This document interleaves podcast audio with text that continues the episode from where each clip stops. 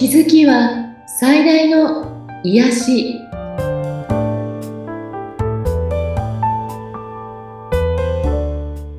皆さんこんにちは。アトラクションカウンセラーの広田ゆかりです。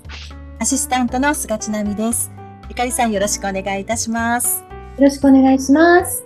さあ今回はどのようなお話でしょうか？えっ、と、今回はですね、ちょっとこう、引き寄せっていうか、種の発芽っていうか、はい、まあ、最近いくつか気づいたことをお話ししてみたいんですけど、その前に、えっ、ー、と、これを聞くときはもう、あのそのキャンペーン終わってるんですけど、えっ、ー、と、秋、秋分の日の、あの、後のエネルギーの時にセッションを受けていただくと、カズタマのメッセージをお届けしますよ、みたいのをやってたんですね。はい。で、それで、なんかすごく面白かったので、ちなみさんのもちょっとお調べしてみたんですね。本当で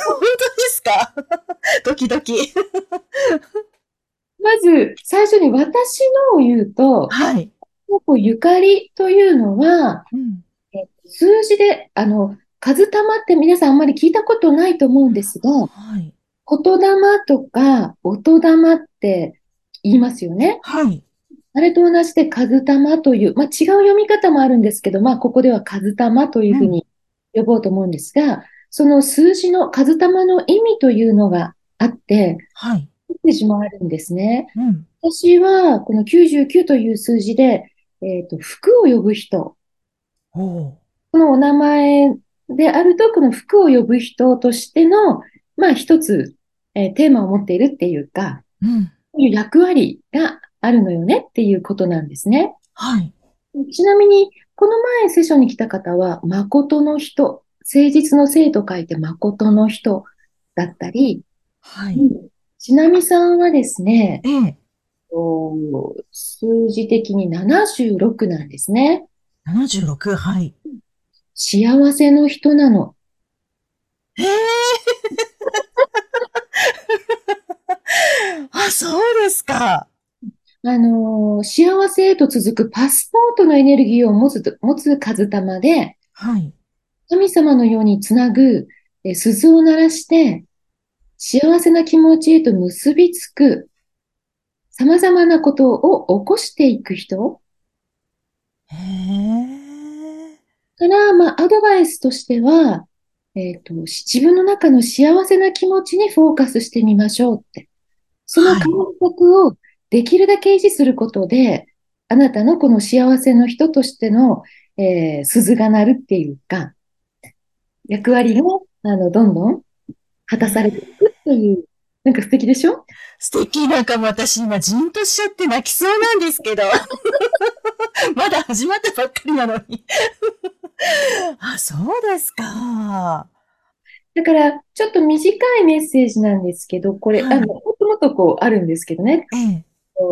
とても面白いなと思って、場所とか名前とかにすべてこの数の意味があるのよねっていうことも、まあ、またチャンスがあったら、あの、セッションの中でもね、皆さんにお知らせしたいなと思っています。はい。ちょっとね、気になった方たくさんいらっしゃるんじゃないかなと思いますので、またね、その機会があったら嬉しいと思います。はいはい。それでは、今回のお話に移りたいと思いますが、はい。あの、私は、あの、引き寄せ、周波数のね、引き寄せっていうのをテーマにお話いつも、あの、セッションしたり、日々を意識しているんですけれども、えっと、今回、私、あの、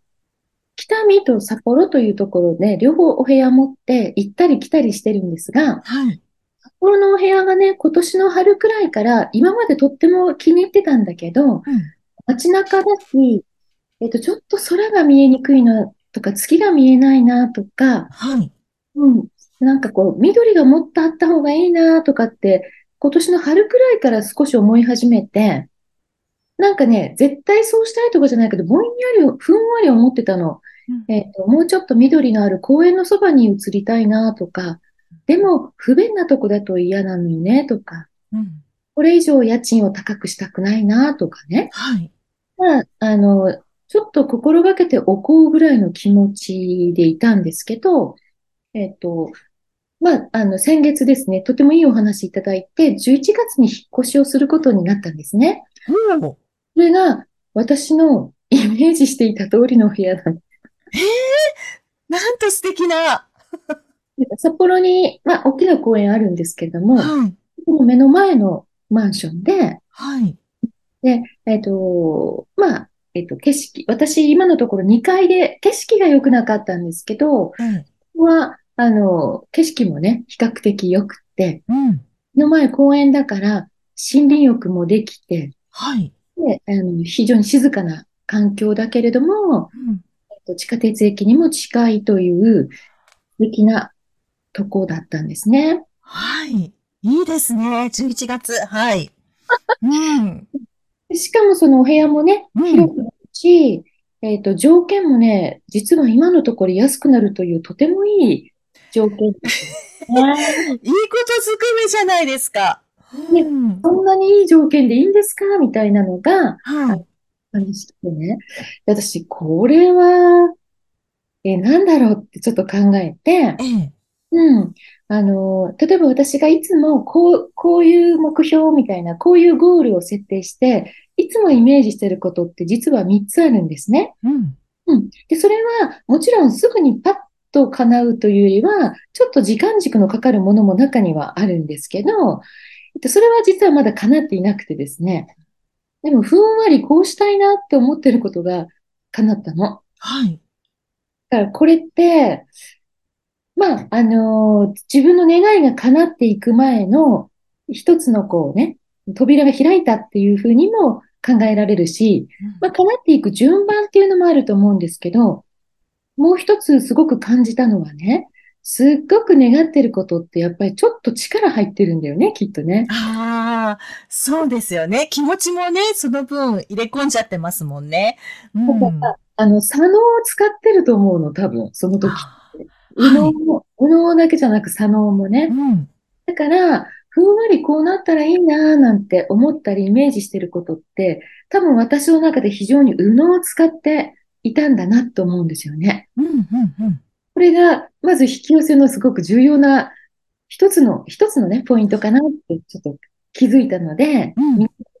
このことをシェアしたいなと思うんですね。はい。うん。うん、そしてもう一つは、あの、LINE 公式では皆さんにお知らせしてあるんですけど、多分これが流れるとき私、こう、ヨーロッパっていうか、イギリス旅行してる時なんですよね。はい。その、イギリス旅行も、あのまあ皆さん普通に考えるとね、自分で時間とお金を用意したらいけるっていうふうに思って思いがちだと思うんですね。で、私も、はい、あのいろんなことを勉強していても、そのようにやっぱりありがたいことだと思いながら、えー、でもそう思っていたんですけど、えっと、感謝瞑想っていうのをしたときに、あ、これって、例えば自分が、例えば時間とお金を用意したからといっていけるとは限らなかったんだってすごく気づかされて、うん、一つは世界情勢っていうのがありますよね。はい。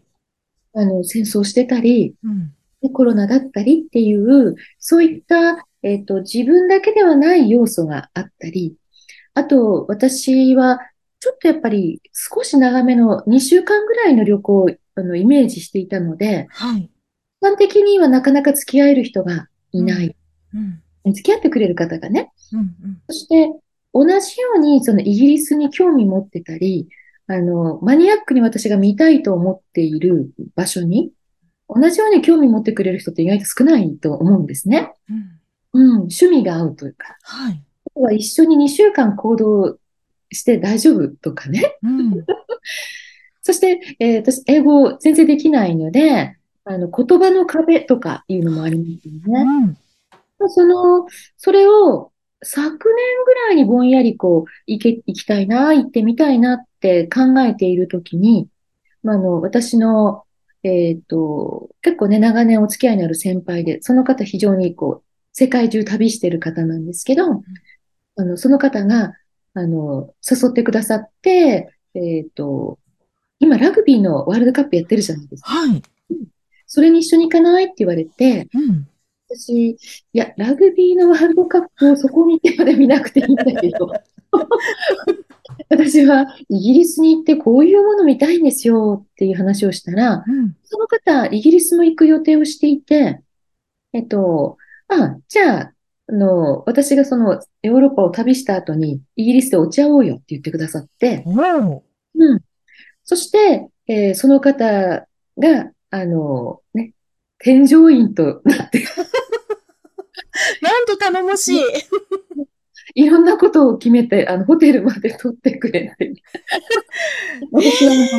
ただ行くだけでいいという素敵なね、旅行をするんですね。すごい楽しみですね。すごい叶い方。うん。それも、あ、これって実は、あの、まあ、引き寄せといえば引き寄せだし、もうちょっと深掘りすると、はい、私がいつもちょっとちらっとお話ししている種の法則の、はい。の発芽なんですね。うん。要するに、あの、その出来事、出て、できて、出てくる出来事、起きてくることって、はい、あの、まあ、外からやってくるんではなくて、す、べ、て自分が蒔いた種が発芽するっていうことなので、うん。そうか、これは私が以前に誰かに対してまいた小さい種が今大きくなって帰ってきてるんだなとか、家のことも、その学校のことも、うん、それを感じたときに、もうすっごくさらにハッピーな気持ちになって、そう、あのー、結構ね、その発芽ということに関して今までもいろんな形でお話ししたと思うんですけど、うん。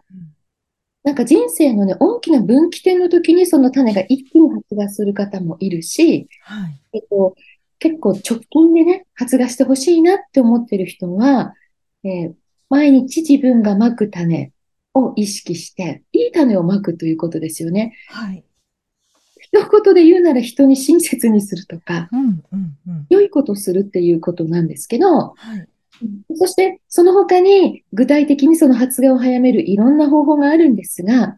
まあ、一、あの、皆さんにここで簡単にお伝えするならコーヒー瞑想っていうのがあって、はい。えー、今日いいことをした自分を褒める。はい。毎回言うんですけど、日本人って自分を褒めることが苦手なので、はいうん、こんなの褒めるほどのことじゃないよ、みたいな、うん、なっちゃうんですけど、はい、丁寧に褒めていくし、うん、そして今日起きたこと、今日自分が恩恵を被っているものが、全部自分が蒔いた種からやってきてるんだなと思って、感謝して見れるっていう、それをあの意識してやってみると、はい、面白いことになるんじゃないかなと思うんですね。なるほどね。そうか。なんか褒めるっていうと、すごい、やっぱり難しい部分があるなって思ってたんですけど、自分がね、たまいた種っていうところも、ちょっとこう考え合わせると、確かにちょっといいかもしれないです。やりやすそう。うん。うん、なんか、公共のトイレに入った時に、はい、トイレットペーパーがなくなったとするじゃないですか、自分のところで。その時に、自分は使い終わって、まあそのまま出てもいいんだけど、はい、でも次の人のために、例えばトイレットペーパーを設置する。はい、それって別に誰も褒めてくれないけど、うん、そんな自分をめっちゃ自分で褒めるといいの。そっか、自分で褒めればいいんですね、そういう時はね。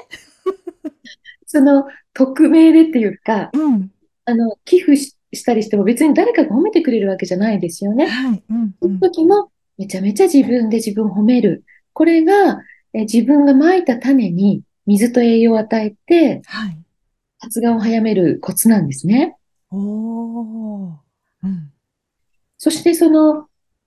さらにちょっと言うと、私が今これって種の発芽だって気づいたように、今日起きてきたことが種の発芽なんだというふうに物事を見られると、いいことも悪いことも？うん、そうすると、さらになんか宇宙の仕組みが分かっていくみたいな感じなんですね。うん。で、あの、私その方と二人で最初2週間旅行すると思ってたんですけど、途中で、まあ、一緒に行きたいという方たちがこう結構増えてですね、最初の1週間は5人になったのかな、あ、6人、6人。そうするとなんか私のイメージしてたのと違っちゃうんじゃないかなとかね、最初やっぱりほら、えっと、反応しちゃうわけ。こう、ええー、そうなんだ、みたいな、嬉しいような、ちょっと残念なような、みたいな、複雑な気持ちになったんですけど、これも、種の発芽なんだって気づいたときに、そうかって、二人だけではできない、楽しい体験をそこでできるんだってパッとまた気づいて、ええ。うん、その方たちと一緒だからこそ体験できるものがあって、うん、最後の一週間は二人で過ごす一週間で、はい、これはまたその、その二人で、えっと、過ごす楽しみみたいな。うんうん、それが、両方味わえるすば、すごい旅になっちゃうなっていう、ワクワクもなんかも倍増してるんですよ。いいですね。どっちも楽しめるっていいですよね。だけど、あの、要するに、そのように発想の転換ができるかどうかっていうことが、大事だなと思ったので、今日皆さんにね、ちょっとお話ししてきたので、ぜひ、あの、皆さんもこのことに、このことっていうか、自分の生活に照らし合わせて見ていた、見ていただけるといいかなと思います。はい。楽しんで行ってきてくださいね。はい。えっ、ー、と、ね、途中で LINE 公式にちょっと、あの、はい、写真なんかも送りたいと思っています。はい。楽しみにしたいと思います。はい。じゃあ、今日は、聖なる知恵の言葉というところからメッセージをお送りいたします。あなたにできること、できると夢見たことが何かあれば、それを今すぐ始めなさい。向こう水は天才であり、魔法であり、力です。さあ、今すぐ始めなさい。ゲーテ。番組を聞いてご感想やご質問、ゆかりさんのセッションを受けてみたいということがありましたら、番組説明欄にゆかりさんの LINE 公式アカウントの URL を記載しておりますので、そちらからお問い合わせをお願いいたします。今日も聞いてくださってありがとうございました。ゆかりさんありがとうございました。